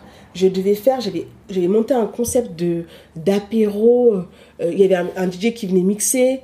Euh, je crois que les, les Wawa apéro, je sais pas quoi. Un peu un truc networking et Non, c'était pas encore Non. networking. Après, j'ai monté le truc de networking. C'était genre un DJ, c'était à la Mangrove, je me souviens, dans le Vieux-Lille, rue d'Angleterre. Et en fait, le concept, c'était que les gens, ils payaient rien. Mhm. Et moi, c'était la, la- le, le bar qui me payait ma presta. Et moi, j'arrivais avec un DJ. C'était une Mhm. soirée clé en main, un DJ. Et les gens, ils venaient passer une soirée, ça durait que deux heures. Ouais. Donc, il y avait euh, donc un timing où il devait arriver. En fait, c'était le timing durant lequel le bar faisait pas de chiffre. Et moi, l'idée, la presta, c'était de leur ramener du monde. Donc, il fallait que j'ai un réseau. Et je, je, je m'occupais de tout. Genre, je ramenais les. hum, Oh, comment ça s'appelait euh, Les trucs que tu manges, là, rapide. Des tapas Des tapas. C'était les, les Wawa tapas afro, je sais pas quoi, concepts. Ah, Et je me souviens, j'avais mes potes DJ, il y avait DJ euh, Saïd et DJ, c'était qui hein Attends, mon pote Yann. Oh là là, j'ai oublié son nom, DJ. Et il venait, il mixait et tout, il m'accompagnait dans mes délires. Et euh, je cuisinais. Je faisais du poulet, je faisais des beignets, je faisais des haricots. La nuit, après avoir donné cours. hein. Ouais, sur ça. tous les fronts en fait. Le lendemain, je me souviens, je travaillais encore euh, dans la boutique où je travaillais, donc j'allais travailler. Et le soir, dès que je finissais, tac, fallait... et je me souviens, j'avais mes copines. Qui up, aussi, Aïcha. Ouais. Elle m'aidait pour porter les plateaux et tout. J'avais pas de voiture, on portait le truc et tout. Et, et j'avais même fait un dress code. J'avais des. Il y avait un, un dress code aux couleurs de Wawa. T'imagines comment je soignais le branding jusqu'au bout? Mm. Et voilà, j'avais trop la rage. Je sentais même pas la fatigue. Ouais. Tellement la passion. Et, et, c'est marrant, ça, tu vois, cet, cet enseignement-là, je dis toujours à- aux personnes que j'accompagne, hein, il faut que votre passion soit plus grand que la peur. Parce qu'on a toujours peur. Ah, j'ai peur de... euh, Parlons-en, on a peur de l'échec. Moi, pour moi, l'échec n'existe pas. J'ai peur de pas y arriver, j'ai peur de pas réussir. Et moi, je leur dis, le plus important, c'est que votre désir soit plus fort que votre peur. Mm. Il faut vraiment que votre désir, votre envie, voilà, le- notre envie, il faut que l'envie soit plus forte que la peur. Après, c'est rien, c'est des techniques, il y a des clés, il y a des façons de faire. Mais il faut vraiment que ce soit l'envie. Moi, j'avais envie. hein. Et aujourd'hui, je te jure qu'il y a des trucs que je ne pourrais pas refaire. Mm. Parce que ça demande beaucoup d'énergie. Après, j'étais plus jeune. Et euh, Mais après, c'est ce qui t'a permis d'arriver euh, là du coup. ouais. Bah, c'est bien, on est remonté dans le temps. Hein. On est remonté dans- Et tu sais que moi, des fois, j'oublie. C'est ma, ma meilleure pote, Sabrina, qui me dit Janine, regarde, on a fait ça, on a fait ça. Elle me dit Tu te souviens quand on était. Moi, j'ai pas du tout de souvenirs négatifs. C'est-à-dire que tout ce que j'ai traversé comme galère, pour moi, c'était trop que du kiff, tu vois. Les, les, les, les, les, Alors, j'ai beaucoup appris sur la nature humaine, énormément. Euh, mais pour moi, c'était que du positif parce que pour moi, vraiment, j'ai gagné en, com- en compétences. Aujourd'hui, je peux te monter un, un projet de A à Z, c'est-à-dire aussi bien sur la logistique, sur les moyens humains, les moyens financiers. Je peux te faire un plan, euh, je sais pas, un plan financier. Enfin, je te le fais, tu vois. C'est, mais parce que j'ai appris en fait sur le tas et j'ai dû, j'ai dû me tromper pour apprendre. Donc c'est génial. Et c'est pour ça que j'ai toujours à mes élèves, quand je les coach, les filles, parce que bon, j'ai majorité de filles, pour apprendre, il faut vous tromper. Donc ça tombe bien, vous êtes dans un environnement où vous pouvez vous tromper. Mm. C'est autorisé, c'est même, c'est même encouragé de se tromper. Pourquoi vous allez vous tromper? Parce que vous allez apprendre. Mm. Ah bah oui, ah bah oui, c'est vrai. Et donc voilà, et je me suis trompée plein de fois. J'ai pas échoué parce que l'échec n'existait pas pour moi. Je me suis trompée. Et du coup, j'ai appris. Donc j'ai gagné en compétences. Donc j'ai pas échoué. Et en fait, euh, c'est très très important d'avoir ce mindset quand on entreprend parce que c'est très francophone aussi la peur de l'échec. Et quand tu voyages, euh, surtout dans les, dans les pays anglophones où je vais souvent, notamment en Afrique où je vais souvent au Ghana, Ghana, ouais. c'est pas du tout la même façon de voir la, la vie. Et du coup, c'est pas là du tout la même façon de te projeter et donc d'appréhender, d'appréhender l'entrepreneuriat. Parce qu'il y a beaucoup, beaucoup de fois où tu te trompes. Mm. Il y a beaucoup de fois où tu n'arrives pas forcément à, à tes objectifs et il faut avoir un mindset fort hein, Ouais, pour, pour euh, continuer. Ok, du coup, euh, j'ai une petite. euh, Je parle beaucoup. J'ai dit que je t'ai demandé combien de temps tu veux que ton entretien est dur. Non, mais c'est ça va, hein, c'est. Parce que je suis passionnée. C'était euh, intéressant. Oui, on sent, on sent tout à fait la passion. Ouais. Wawa, c'est une structure culturelle où on fait de l'événementiel artistique et culturel. Alors, la thématique, on travaille sur l'Afrique, les Caraïbes et le Brésil. Alors, pourquoi Euh, J'ai dû me limiter, hein, parce que, comme tu l'as compris, j'aime bien... Ouais, voulu. En fait, ce qui m'intéresse, élargir. oui, en fait, ce qui m'intéresse, c'est l'héritage, l'héritage des, des diasporas africaines. Moi, je suis passionnée. Tu vois, par exemple, j'étais au Brésil euh, il y a deux ans, je crois, je sais même plus. Enfin, bref, et, et je suis passionnée. Moi, je suis passionnée par l'Afrique. Moi, je suis vraiment, vraiment très, très amoureuse de mon continent. Je voyage quasiment que en Afrique là, Mm. dernièrement. Et très vite, tu, tu vois, je te disais, longtemps, j'ai cru que l'Afrique c'était pareil. Bon, moi, je suis camerounaise. Mm. En fait, c'est mon africanité, j'ai découvert quand, pour la première fois. Donc déjà, quand je suis arrivée en France, quand on m'a fait comprendre que j'étais différente, bah pour le coup, avec la couleur de peau, et que je- ça, du coup, ça m'a forcé à m'interroger sur qui, je suis. Du coup, quand j'avais 19 ans, j'ai rencontré une femme qui s'appelle Elisabeth euh, Tamboué, qui était ma prof de, de danse. Et à l'époque, elle enseignait ce qu'on appelle la danse afro-contemporaine. Afro-contemporaine et aussi des danses d'Afrique de l'Ouest, les danses mandingues. Donc pour moi, c'était une découverte de malade, hein, parce que je ne savais pas, je, comp- je comprenais pas euh, la culture mandingue, je connaissais pas trop bien, tu vois. Et là, je me suis intéressée à la culture mandingue, l'empire mandingue, Sundiata Keita, etc., etc., et les royaumes africains. Et c'est là que je me suis dit, ah ouais, ok. euh, Mais vraiment, j'ai découvert mon africanité, tu vois. Pour moi, j'étais camerounaise. Après, je connaissais très très bien euh, l'histoire. Bon, je suis bamileke, donc c'est très très culturel. C'est une, une, une ethnie qui est très qui est très importante déjà au Cameroun, qui a un rayonnement culturel très fort. Et moi, comme je t'ai dit, j'ai vraiment grandi au village, donc je suis imprégnée des rites aussi, des traditionnels. Donc je savais, mais je connaissais pas l'histoire de l'Afrique, tu vois. C'est là que je me suis intéressée au royaume mandingue. Je connaissais, mais c'était toute mon histoire à moi, elle a été c'est l'histoire de la de l'Europe en fait, de la française parce que euh, ce que j'ai appris quand j'étais petite, je l'ai vraiment occulté parce que vraiment ta ta culture, elle se forge euh, aussi euh, à ton adolescence et mon adolescence, elle c'était en France et moi c'était l'époque euh, c'était l'histoire occidentale en fait que j'ai apprise. Et l'Afrique- l'histoire africaine, c'est deux pages dans le manuel. On va t'a- on va t'apprendre que bah, les Africains, avant l'esclavage, il n'y a rien, quoi. Mm. Ils étaient là, limite, ils étaient dans Ils attendaient arbres. qu'on Ils vienne, attendaient qu'on vienne leur apporter la civilisation. Mais c'est ça, hein. À l'époque, c'était ça. Donc, du coup, l'image que tu as de ton, de, ton, de, ton, de ton peuple, il est hyper, il est erroné. Mais moi, je voulais pas. Pour moi, c'était, c'était pas possible d'entendre cette, cette, euh, cette, Mais c'est euh, bien, tu t'es posé les questions. Ah oui, mais Parce qu'il y en a qui cherchent pas plus ah loin. si si moi j'ai- fréquenté quand j'allais à Paris beaucoup de c'était aussi à l'époque il y avait ce rayonnement là justement Mm. on parlait de d'afro-descendants il y avait Mm. des des salons il y Mm. avait des bibliothèques il y avait des librairies des Mm. conférences c'est comme ça tu vois et donc là euh, je rencontre Elisabeth et du coup elle me elle me elle m'initie à waouh la danse les danses mandingues et moi pour moi c'était la révélation il fallait absolument que j'aille dans un pays d'Afrique de l'Ouest donc à 18 18 ans 19 ans je vais au Sénégal la première fois et, et moi, le Sénégal, c'est pour ça que ça s'appelle Wawa aussi, c'était juste waouh, tu vois. C'était pour moi la révélation. Je me dis, j'arrive dans un pays africain où les gens sont complètement différents. Ils parlent pas forcément que français, ils parlent Wolof. Mm. euh, Il y a des langues, euh, tu vois, qui sont valorisées. Mm. Une culture qui est valorisée, c'est quand même le pays de Sangor. Donc il y a Mm. un traitement de le lien à la culture qui est différent, qui est très fort. Je vois des galeries, je me dis, mais en fait, c'est le pays où j'ai envie d'être, en fait, tu vois, en Afrique avec une vraie dimension culturelle, etc. Et moi, je tombe amoureuse du Sénégal. Et euh, c'est aussi ça qui a aussi un peu nourri euh, mon désir de travailler sur Wawa. Et, et je m'intéresse du coup à l'empire du Dahomey, à tous ces empires-là. Et je me rends compte du rayonnement, en fait, de, de ces personnes qui ont été mises en esclavage. Parce qu'ils n'ont pas été esclaves, ils ont été mis en esclavage. Mm. Et, et je me suis fascinée parce que 500, 400 ans, 500 ans après, la culture est perdue. C'est-à-dire qu'au Brésil, tu as encore le candomblé. Si on parle juste du religieux, Hum. qui est quand même euh, descendant direct euh, du vaudou.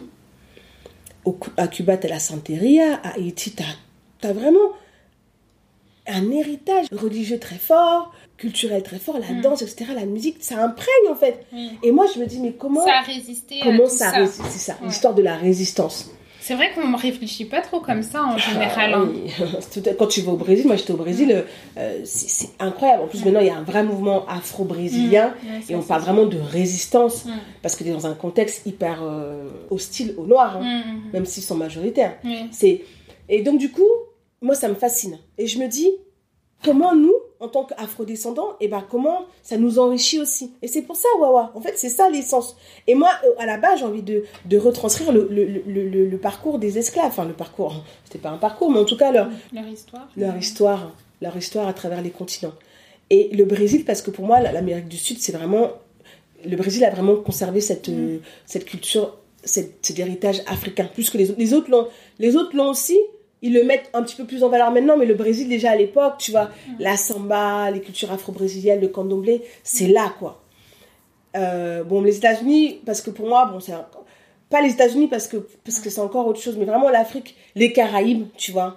Là, je découvre aussi, tu vois, je découvre aussi les Antilles, l'histoire des Antilles, la Martinique et tout ça, machin, et le Brésil. Je me dis, bon, je vais m'arrêter là, et peut-être que c'est déjà pas mal, et peut-être, tu vois, j'ai fait des tentatives vers Cuba aussi, mais bon.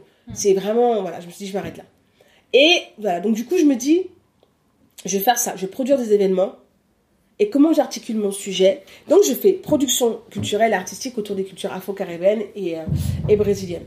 Et concrètement, du coup, aujourd'hui, pour répondre à ta question, qu'est-ce qu'on fait à Wawa? Donc, on a un pôle euh, pédagogique. Du coup, l'importance de la transmission, tu vois, retransmettre un savoir. Et du coup, ça passe euh, au travers de la danse. Donc, il y a l'école de danse qui s'appelle Waka Waka Dance Academy où on a 150 voire 200 élèves par an, tu vois. C'est énorme. T'as vu que ça a grandi, hein. Mm. Pareil, la danse, euh, j'ai, comme je te dis, j'ai fait quand même 10 ans de danse mandingue, j'ai fait du Mm. sabar et tout. Et en fait, j'avais envie de faire différent. Parce qu'à l'époque, tout le monde faisait ça. Et je me suis dit, non, Janine, tu vas faire quelque chose de différent. Et à l'époque, comme je voyageais, je voyais vraiment l'émergence de cette culture afro-pop, tu vois. Je me disais, Il y a quelque chose à quelque faire. chose à faire. Et moi, j'ai amené l'afro. Et aujourd'hui, on dit l'afro, l'afro urbain. Personne ne faisait ça à Lille. hein. Mm. Personne ne faisait ça à Lille. J'étais la seule. Aujourd'hui, bon. On va dire on est avant-gardiste, hein, Wawa. Désolé les autres, mais bon. Voilà, toi-même, tu sais. Mais bon. À l'époque, personne faisait du dombolo. Le dombolo, c'était. euh, D'ailleurs, j'en parle dans un article, j'ai vu un article dans Woman Magazine, là. euh, où, en fait, le dombolo, c'était has-been, hein. C'est des trucs de tonton et tout. Mais moi, je kiffais trop. Euh, après, j'étais me former, il y a eu la Zonto qui est sortie, euh, je voulais apprendre l'afro house, j'étais passionnée, j'ai vraiment voyagé beaucoup pour me former. Et à chaque fois, je revenais, je, je, je, proposais un nouveau. Le kuduro, j'étais la première à faire du kuduro à, à, à Lille. Euh, les gens, ils connaissaient pas. Aujourd'hui, bon voilà, l'afro house, j'étais la première à porter ça. Et donc voilà, et du coup, euh, la, donc, la pédagogie, l'axe pédagogique, donc il y a l'école de danse, les ateliers de recyclage. Donc moi j'étais très très très très très tôt sensible au développement durable, à, l'upcycling. Aujourd'hui on dit upcycling, mais par exemple moi au Cameroun j'ai- créé des poupées avec de... Non, elle était morte de rire. J'ai ramené des trucs. J'arrivais à créer des poupées avec euh, des touffes d'herbe. Par exemple, Ah ça, on a, on- Non, mais à l'époque, nous, on jouait avec des... Ah oui, oui, j'avais beaucoup d'imagination. Nous, on jouait avec des petites, euh, des petites camionnettes euh, avec des boîtes de conserve. hein. Et donc, en fait, ce truc-là, je voulais le... Tu vois, encore un héritage. Je me dis, mais je vais, je vais apprendre, en fait, aux gens qu'à partir de déchets, enfin, à partir de ressources, tu peux faire des belles choses. Donc, Mm. j'ai créé des ateliers à base de, de vieux tissus. Donc, on a fait des, on fait des bijoux. Ensuite, euh, j'ai... Très vite, je me suis intéressée au self-empowerment, du coup. Tout tu vois. fait. Donc j'ai créé du coup des ateliers autour de self-empowerment. Donc c'est vraiment l'axe pédagogique. Après, il y a l'axe, production événementielle pure. hein. Ouais, j'ai créé de, on a créé de beaux événements. Mhm. On a créé Fashion Outlet Party, Mhm. qui est donc un événement autour de la mode, euh, concept autour d'une mode plutôt raisonnée, engagée, euh, durable, avec du show, de la danse, enfin tout ce qu'il y a autour.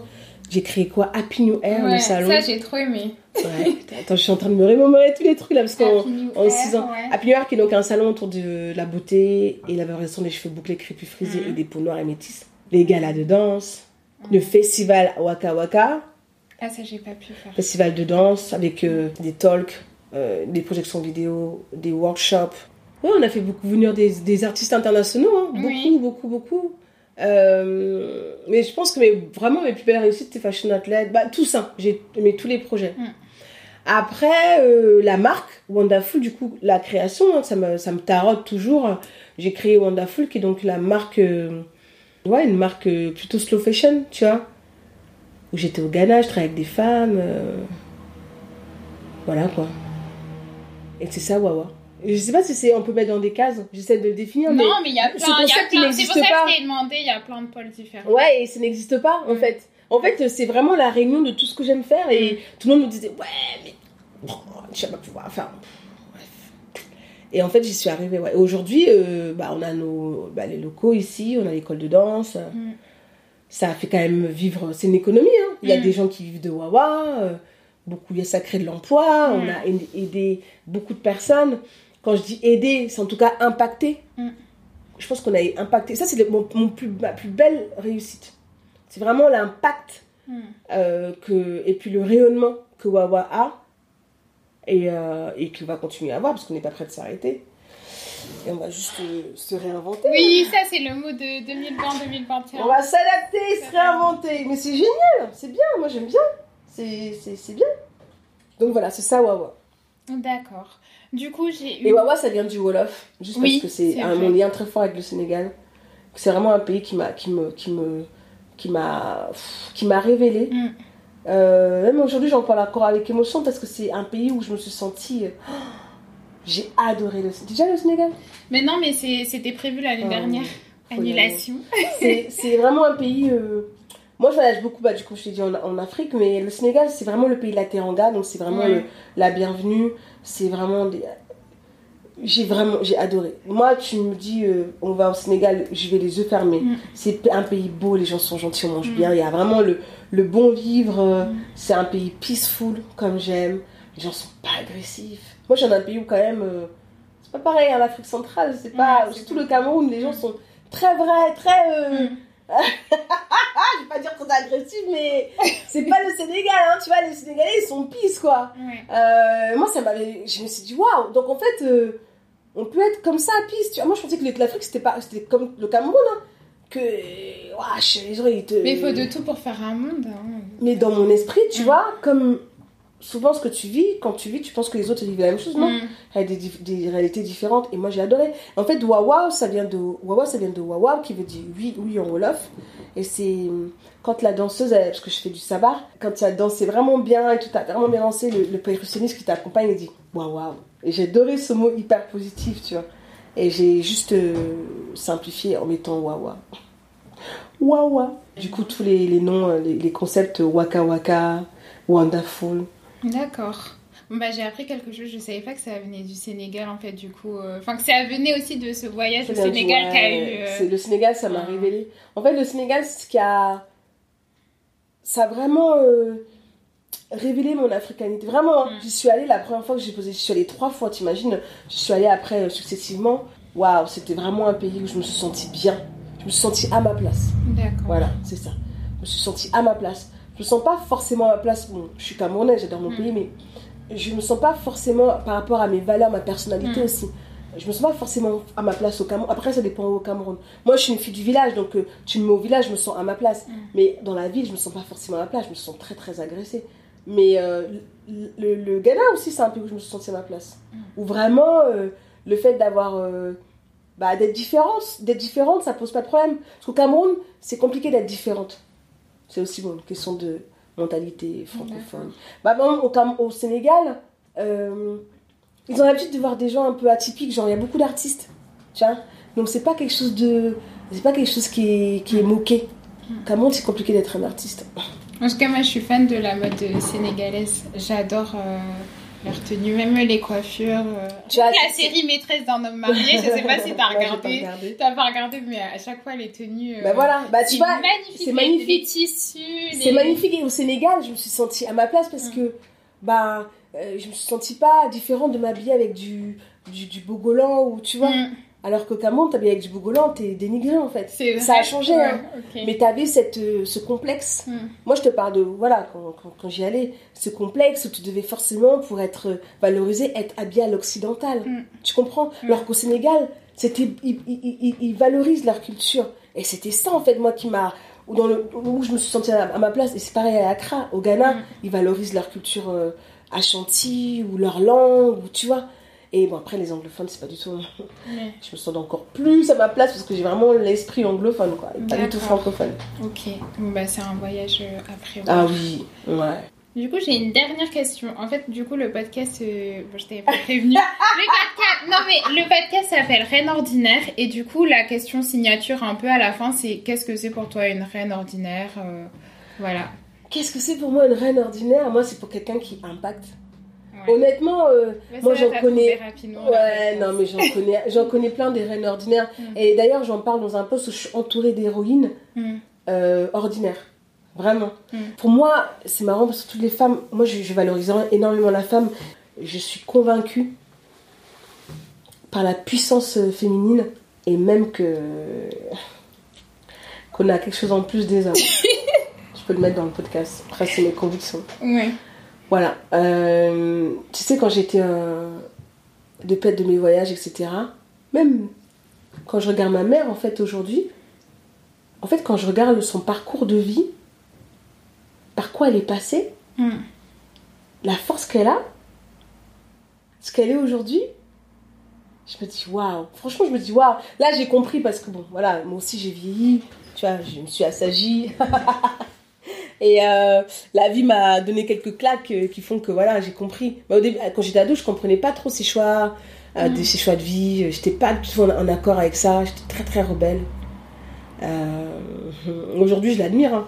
Aujourd'hui, je me dis, waouh, je sais pas, je sais pas si j'aurais réussi, j'aurais réagi comme elle. Je sais pas si j'aurais eu cette force. Attention, moi, je me bats contre le cliché de la femme noire forte. Très très. très Oui, très- on a le droit d'avoir euh, nos Ah parts de vulnérabilité, euh, c'est important. la pression qu'on a, nous femmes noires, dans, nos, dans nos sociétés euh, euh, patriarcales africaines, c'est bon quoi. La femme noire qui doit résister à tout prix. Je suis pas du tout d'accord avec ça. Mais en fait, je, je reconnais la force de ma mère et surtout sa résilience, sa force de résilience. Et en fait, pour moi, une femme, une reine ordinaire, c'est juste une femme qui impacte, hein. Mm. qui a cette, euh, qui a cette lumière, qui a cette puissance d'inspiration. Une femme inspirante. Voilà, vraiment. Je pense que voilà, après c'est peut-être mon point de vue entrepreneurial, mais ouais. Et je suis entourée de reines ordinaires. Ok, très bien. Mais écoute, merci pour ta réponse. Et merci pour cet entretien. Mais de rien, tu vois, on n'aura pas parlé d'entrepreneuriat, mais bon, on Bah aura si, parlé de. Si, si. Merci beaucoup d'avoir écouté cet épisode de Reine Ordinaire. J'espère qu'il vous aura plu. Si c'est le cas, n'hésitez pas à interagir avec euh, moi-même ou les reines ordinaires que j'interviewe euh, sur la page Instagram du podcast. J'espère qu'il sera poursuivi d'autres épisodes. Je vous embrasse et à bientôt.